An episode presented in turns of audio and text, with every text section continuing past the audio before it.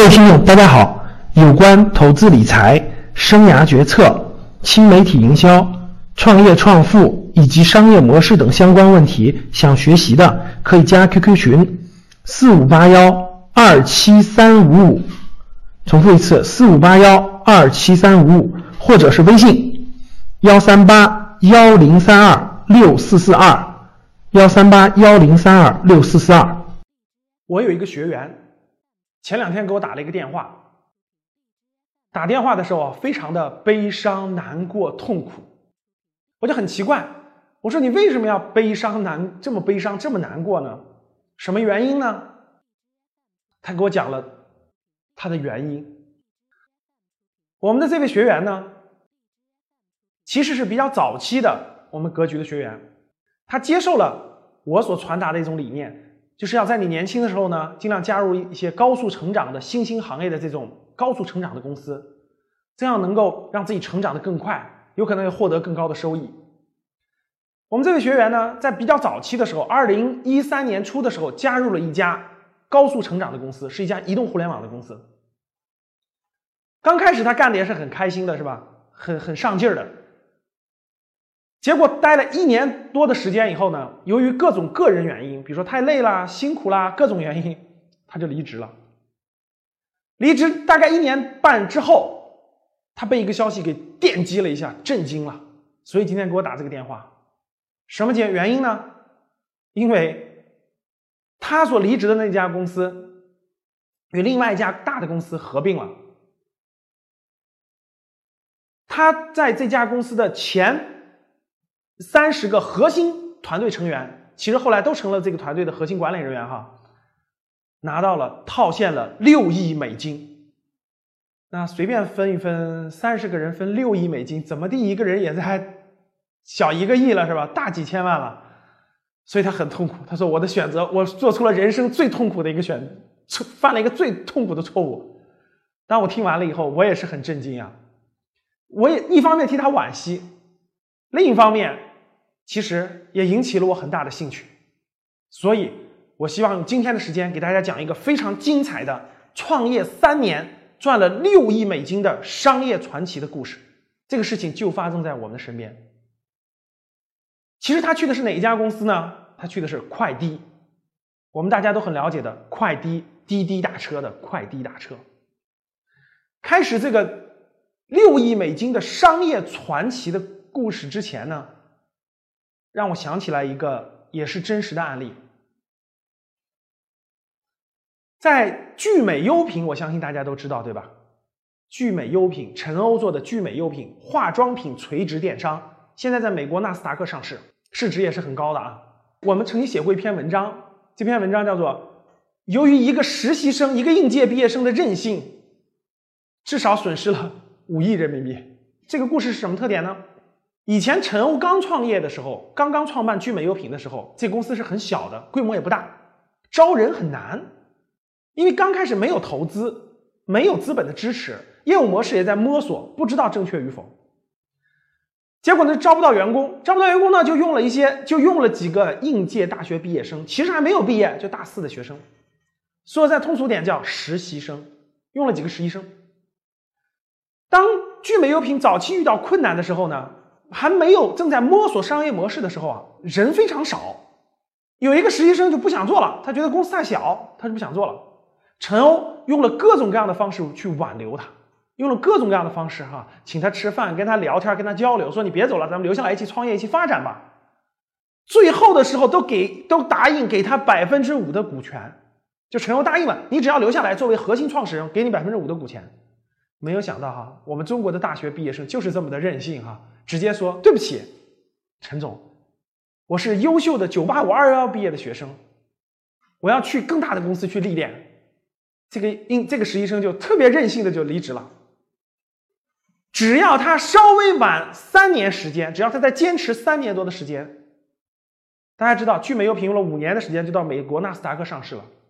其实只要他是坚持用不了多久的时间，公司一上市，他身价五亿人民币，这是真实的案例。那我们格局的这个学员跟我交流完了以后，我第一反应就想到了这个案例。好，通过这个案例，我想给大家讲讲，今天我们高速成长的互联网和移动互联网时代存在的巨大的商业机会，也是改变个人命运非常大的机遇。前面的学员入职的这家快递这家公司，其实创造这个商业传奇就在我们往前倒推两年半的时间。任何公司、任何行业的创业都不可能是轻轻松松的，都经历过一个非常艰难的创业历程。其实大家知道，无论是滴滴还是快滴，都是二零一二年时候创业的。其实到今天为止，也就三年的时间。整个这个移动互联网改变人们的出行，也就三年的时间。到今天，大家知道结果，滴滴和快滴合并了。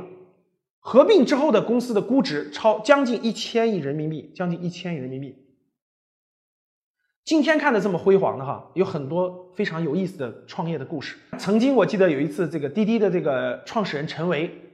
在有一次活动的时候讲过，说早期滴滴刚创业的时候，为了教教育这些这个出租车司机使用打车软件，去很多出租车公司给这些出租车司机做培训。做完以后，这个出租车司机装上它了，结果挂一天的时间，走了很多流量，但是没有人呼叫他。所以我记得陈伟讲过一个故事哈，说有一次大概创业半年多的时候。有大量的北京大量的这个出租车司机，跑到了这个这个这个滴滴的办公室，把他办公室给堵了，说：“你看，我用了你的流量以后，没有人叫打车，我一个月多花了我十十多块钱的流量费。”哦，这是真实事件。结果后来是由于一场大雪和北京的一场大雪，这个滴滴突然这个爆发的哈。其实我们今天重点讲的主角是快滴。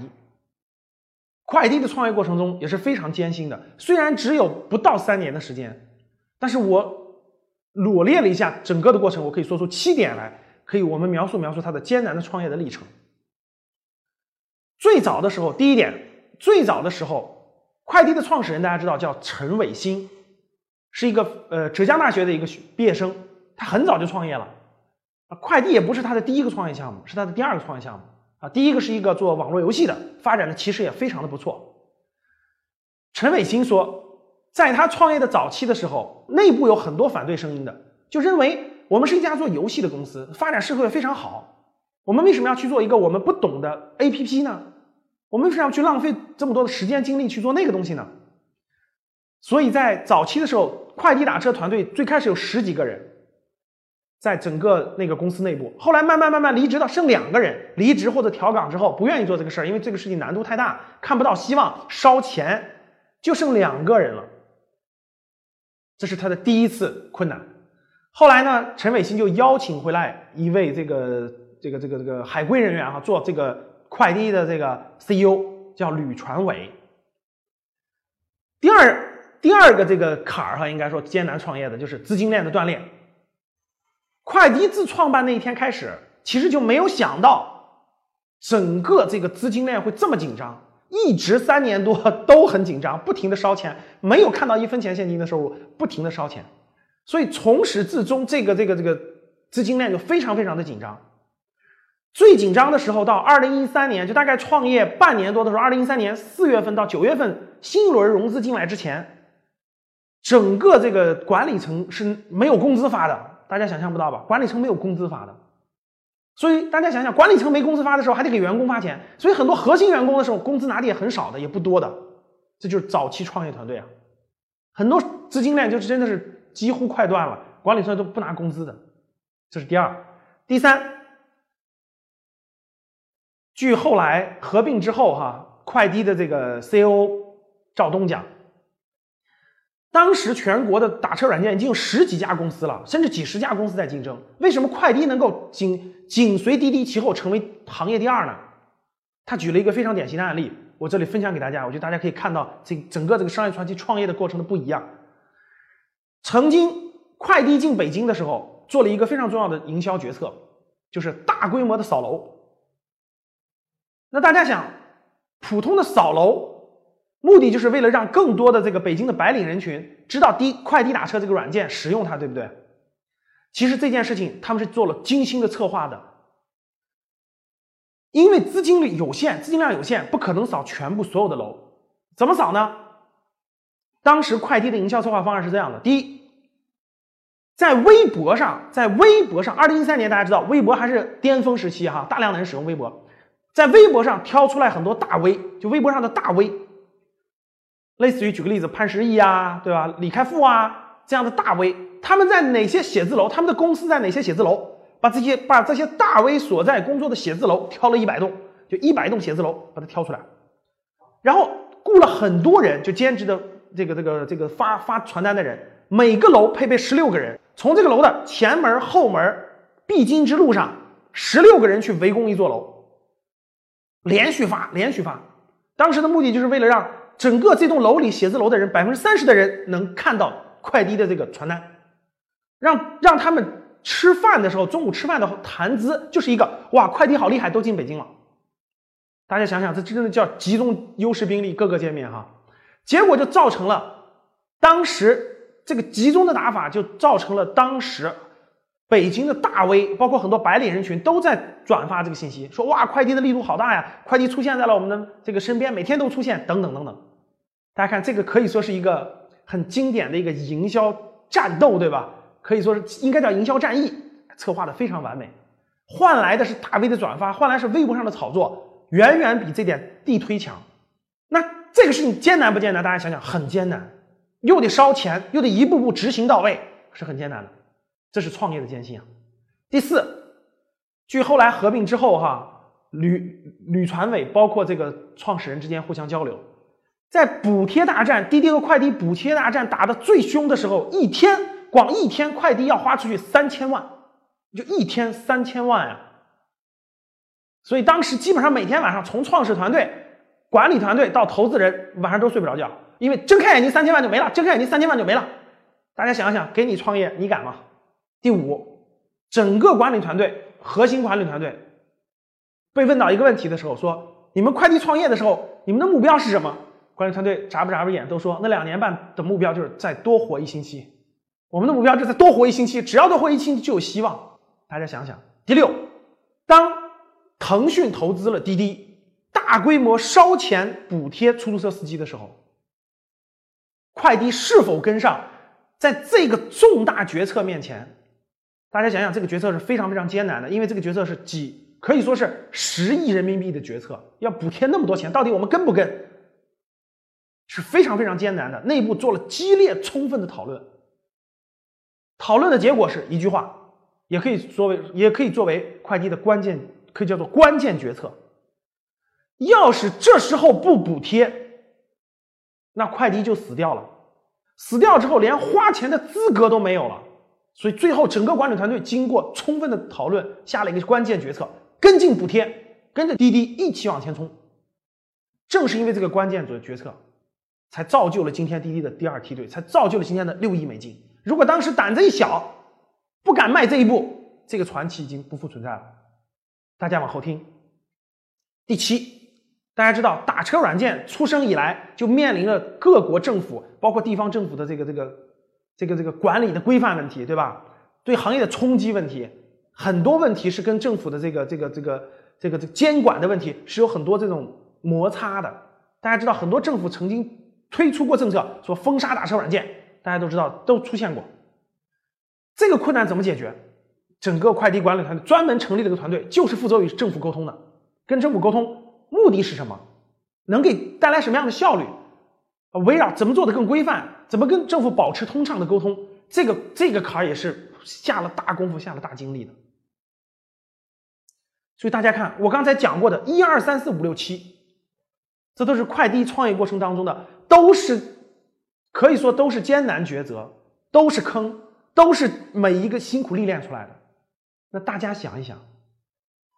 跟这个团队在两年多的时间内把这七个大坑全扛过去的人，全经历的人，他的价值是多少？他应不应该获得高额的收益？大家想一想。大家了解整个这个创业的历程艰难以后，我们背后就聊一聊这个事情，其实有很大的机缘巧合在里面。可以说，我想说的是成大事哈。商业传奇为什么商业传奇呢？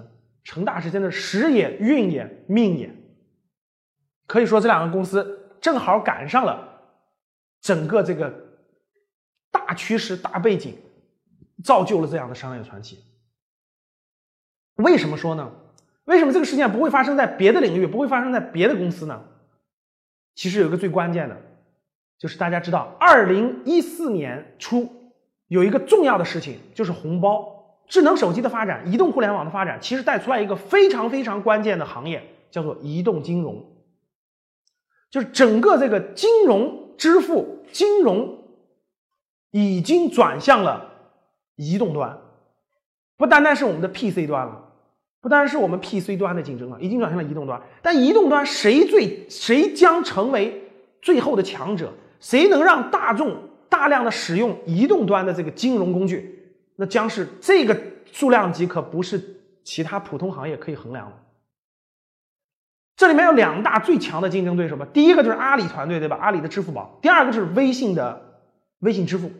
在二零一三年春节，大家知道有一场有一个微信红包，二零一三年春节有个微信红包刚刚推出，一下横扫这个白领人群的这个这个这个这个春节的话题，对吧？马云就。回去痛批团队是吧？是没有想到这么好的方法。大家想想，二零一三年底那个春节，大量的这个这个这个移动金融的这个瞄着这件事儿，所以大家想想，在在二零一四年那个春节的时候，肯定要用各种各样的方法去竞争这件事儿，所以就直接通过红包就引爆了互联网金融的这种竞争。据后来滴滴创始人交流，其实当时的时候，腾讯都。腾讯也想让更多的人使用微信的金融、微信支付，阿里团队希望更多的人用支付宝钱包，但两者其实都没有想到特别好的方法，除了红包，没有找到一个高频的能让大部分人迅速使用的这个这个这个工具和东西。结果呢，正好呢，腾讯团队投了滴滴，腾讯团队投投了滴滴，投了滴滴之后，发现了一个重大问题。人们在出去打车的时候，有一个小额支付，就是打车的费用，大家知道是个小额支付，每次都要拿零钱支付。这时候，这个腾讯的金互联网金融团队都没有想到，是滴滴在推广过程中无意间发现的。哎，能不能不能通过这个方式补贴，就给出租车司机补贴，把这个补贴不直接给现金，转到他的这个账户上，就这么一个想法，打通了。移动支付的一个高频环节就是打车支付，结果腾讯看到了这一点，迅速投入重资、大量的资金，迅速给通过补贴的方式让大家用以微信支付去付打车费用，然后把费用直接转给出租车司机。这件事一下就引爆了移动端金融的使用。这件事在开始大概一个月左右就被核心玩家看明白了，然后阿里迅速跟进。阿里投了快递，双方迅速加大资金量，各投入了十亿甚至二十亿的资金，做什么补贴式发展？这件事情，作为滴滴和快递来说，是他们的目的是为了改变人们的出行方式，但其实背后的资本玩家，一个腾讯，一个阿里，他们真正的目的是什么？抢占移动支付的最终端。所以这件事大家明白了，成功都是有背后有原因的。像快滴和滴滴的今天的成功，都搭上了背后移动金融发展的高速这个普及的路程。所以说，对于普对于烧个十几亿、二十亿来说，这都是相对于移动金融来说，可以说这叫毛毛雨了。这真的叫毛毛雨，对吧？谁要抢占了移动金融支付，这未来是上千亿的市值。今天大家知道，蚂蚁金服的估值是两千多亿人民币。微信金融未来，大家想想，估值上市之后估值能上万亿人民币都是有可能的。所以说，十亿、二十亿人民币的补贴算什么呢？正是因为这个大棋局下面的大格局下面的互联网金融大格局下面的高频使用的这个打车软件，赶上了这波大的趋势和浪潮，成就了这两个非常强大的团队——滴滴和快递。通过整个这个商业。发展脉络的故事，大家看到，在二零一五年啊，滴滴快滴合并，那为什么合并？双双方投资人促使，对吧？双方背后都有大量的资金，烧到一定程度没必要烧了，垄断对谁都有好处。滴滴快滴合并，合并之后，当然双方团队是不一样的，双方的很多东西是不一样的，对吧？合并之后两个月，快递团队、管理团队直接套现六亿美金，到兜里了，套现六亿美金，六亿美金呀！核心管理团队分一分，这是惊人的数字，对吧？整个过程历时不到三年时间，大家想一想，如果你是一个年轻人，你有幸在三年当中参与到这场大的商业革命的变化当中，你有幸参与到这场背后由于移动金融大佬所布局的这场商业短兵相接当中，第一，你的成长快不快？第二，你的收获是什么？第三，如果你有幸能够成为快滴打车的早期团队成员。你的命运将发生什么样的变化？就在不到三年时间。